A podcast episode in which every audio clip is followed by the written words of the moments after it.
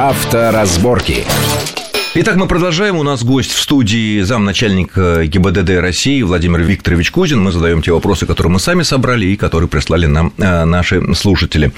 Вот хотелось бы узнать отношение вашего ведомства э, к ряду недавних инициатив депутатов и других ведомств, в частности, вот, например, Росавтодор предложил подумать о том, тоже в известной степени сенсационное предложение, чтобы ввести платные полосы на многополосных дорогах. Вот как вы к этому относитесь? Не усложнит ну, это, знаете, ли это ситуацию? Это, или... это совсем, как говорится, не только ноу-хау, но и даже чрезмерный ноу-хау, поскольку, так сказать, введение самих платных дорог для нас это, в общем-то, еще очень неопробированное а, движение, их не так много на сегодняшний день, и, а, к сожалению, это признают многие, они пока еще, может быть, за счет недостаточной проработки, допустим, пунктов въезда-выезда, создают серьезные проблемы на а, этих дорогах.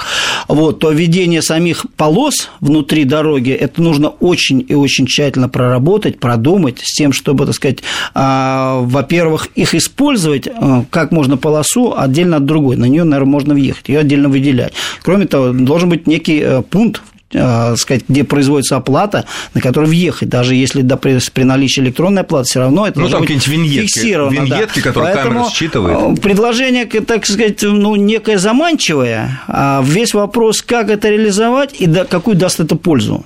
Видно, наверное, авторы предложений э, просчитывали эти моменты. Ну, наверное, с экономической точки зрения. С экономической только. точки зрения. Понятно, хорошо. С, с точки зрения безопасности это очень, наверное, спорно. Планируется ввести в правила дорожного движения, вот по поручению вице-премьера Шувалова, разрешение в некоторых местах поворот направо на красный свет.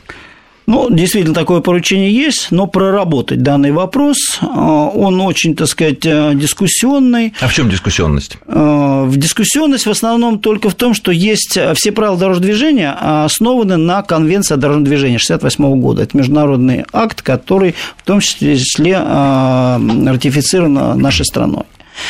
А там подобных изысков нету но они присутствуют в ряде стран. В Америке.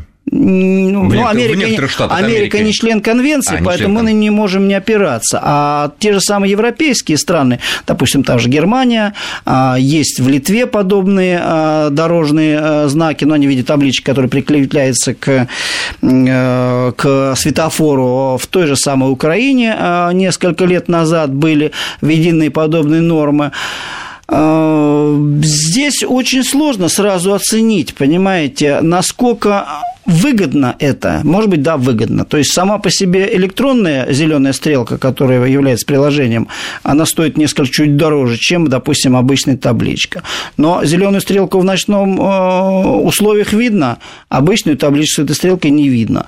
А как будут действовать водители наши, допустим, при наличии такой стрелки, кто э, хочет проехать прямо, а как раз стоит красный сигнал светофора, он стоит прямо, значит, за, за, за ним стоящий будет требовать своего, чтобы повернуть безопасно. Ну, наверное, в соответствии с правилами только с правой полосы. Да, нет, я про правую полосу говорю. А если она одна?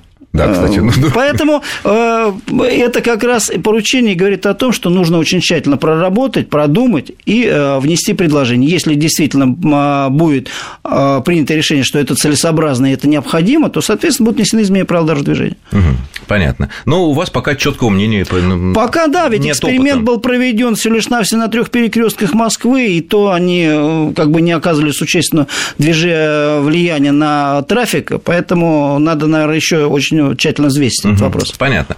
Ну вот, наверное, последняя большая тема, которая очень много материалов в прессе и в разговорах людей э, по новым правилам регистрации, снятия с учета, сохранения прежних номеров автомобилей. Вот то, что было некоторое время назад э, принято, что когда человек продает машину, он просто заключает договор э, купли-продажи в письменной форме, и отдает машину вместе с номерами, а дальше новый владелец на основании договора уже в ваших регистрационных подразделениях ставит эту машину на себя на учет. Однако ряд людей, многие люди, ну, по разным побуждениям, на себя машину не переоформляют, продолжают ездить на машине с прежними номерами, э, которые числятся ваш, по ваших базах на прежнего владельца, соответственно, все возможные штрафы, а хорошо, есть только штрафы, а не какие-то более серьезные вещи, приходят к прежнему владельцу. Вот э, наверняка у вас какая-то статистика уже есть, какие бы вы дали бы советы здесь э, людям, которые покупают, продают машины? Ну, да, я действительно скажу, что с 15 октября прошлого года были внесены изменения в правила регистрации, которые позволили гражданину продавать свое транспортное средство прямо с регистрационным знаком отдавать.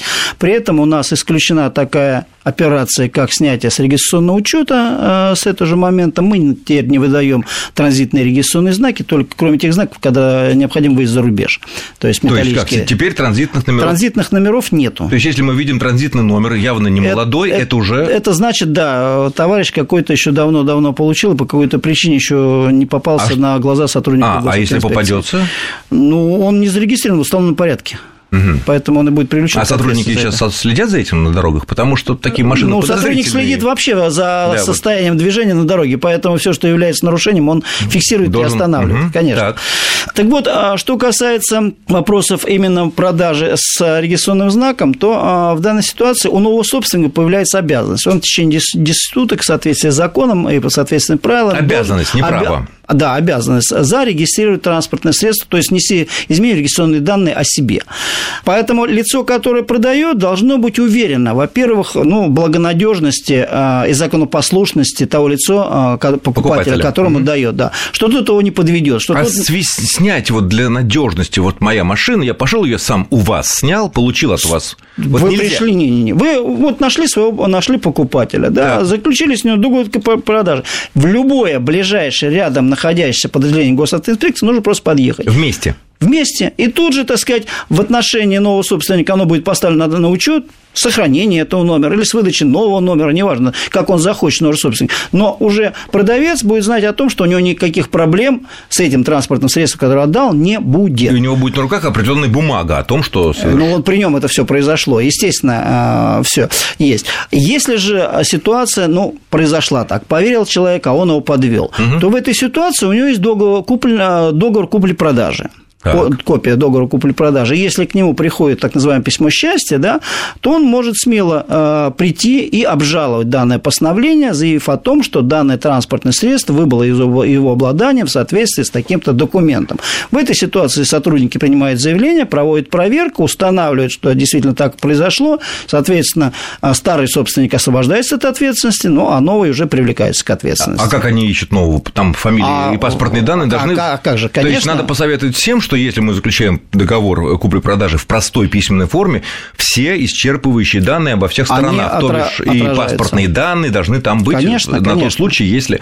Хорошо, а вот каким вот образом происходит сохранение номера? Ведь если я, допустим, продаю автомобиль, хочу свой любимый, пусть не красивый, но любимый номер сохранить для себя, вот какова тут схема действий? Потому что... Как... Перед тем, как а, продать автомашину, вы выезжаете в подразделение и говорите, что я а, хочу продать машину, так. Поэтому а, прошу сохранить мой регистрационный знак, который мне нравится, он сохраняется в течение 180 суток. 180 суток? Да, а, на полгода, полгода да. Угу, он лежит, э, ждет, так сказать, своего А хозяина. он физически лежит, его надо физически. снять и отдать? Фи... Да, конечно. А как он, я... снима... он снимается регистрационный знак, ему выда... при регистрации передается новый регистрационный знак. И вот уже с новым, который ему не нравится, он его продает, э, так сказать, а, новому лицу. То есть, опять же, надо привести с собой вот этого потенциального... Нет, нет, нет, здесь не нужен. Вы, как владелец транспорта, транспортного средства, лишивший продать транспортное так. средство. Сперва приезжаете в госавтоинспекцию и делаете перерегистрацию с сохранением регистрационного знака. То есть тот Он номер... уходит в хранилище, а вам на автомашину вешается новый регистрационный знак, ну, который... Постоянный, под... не транзитный, никакой... Не-не-не, тот же самый, да. А. И вы с ним, соответственно, ну, уплачиваете госпошлину, ну, все как положено, все регистрационные действия. Выдается новый свидетельство И после этого уже вставляете договор купли-продажи с, по, с тем лицом, который есть. После того, как вы приобрели себе транспортное средство в течение 180 дней пришли в подразделение и просите зарегистрировать за мной автомобиль, приобретенный мой. А вот или... справку, что у меня у вас номер лежит. Совершенно верно. У, ага. у вас есть номер, и вам его принесут, отдадут, вы заплатите госпошлину, повесите, будете ездить опять с своим А для получения вот этого так называемого переходного, хотя и постоянного номера, это, конечно, происходит замена свидетельства о регистрации, да? Ну, все то действия, есть, которые внесение в ПТС, конечно, все да, об этом, все это Абсолютно происходит. верно, да. Ага, то есть, э, в принципе, так. Ну и чтобы не попасться, конечно, лучше прийти. А вот просто снять с учета человек уже уже не может машину... Только для утилизации, либо при выбытии за рубеж, за границу. А просто так нельзя уже? Так да? это, это не предусмотрено? Нет.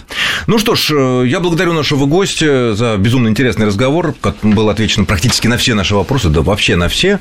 Еще раз скажу, что в гостях у нас был э, замначальника ГИБДД России Владимир Викторович Кузин, генерал-майор полиции. Спасибо огромное за интересный разговор, за исчерпывающие ответы. С вами был Александр Злобин. Э, расшифровку нашей программы можете прочитать на нашем сайте радиовести.ру в разделе нашей программы «Авторазборки». Там же можно будет послушать запись, если вы по каким-то странным причинам не слушали ее с самого начала. Ну, всем удачи на дорогах, и главное, не нарушайте, и будьте счастливы. Счастливо! Авторазборки.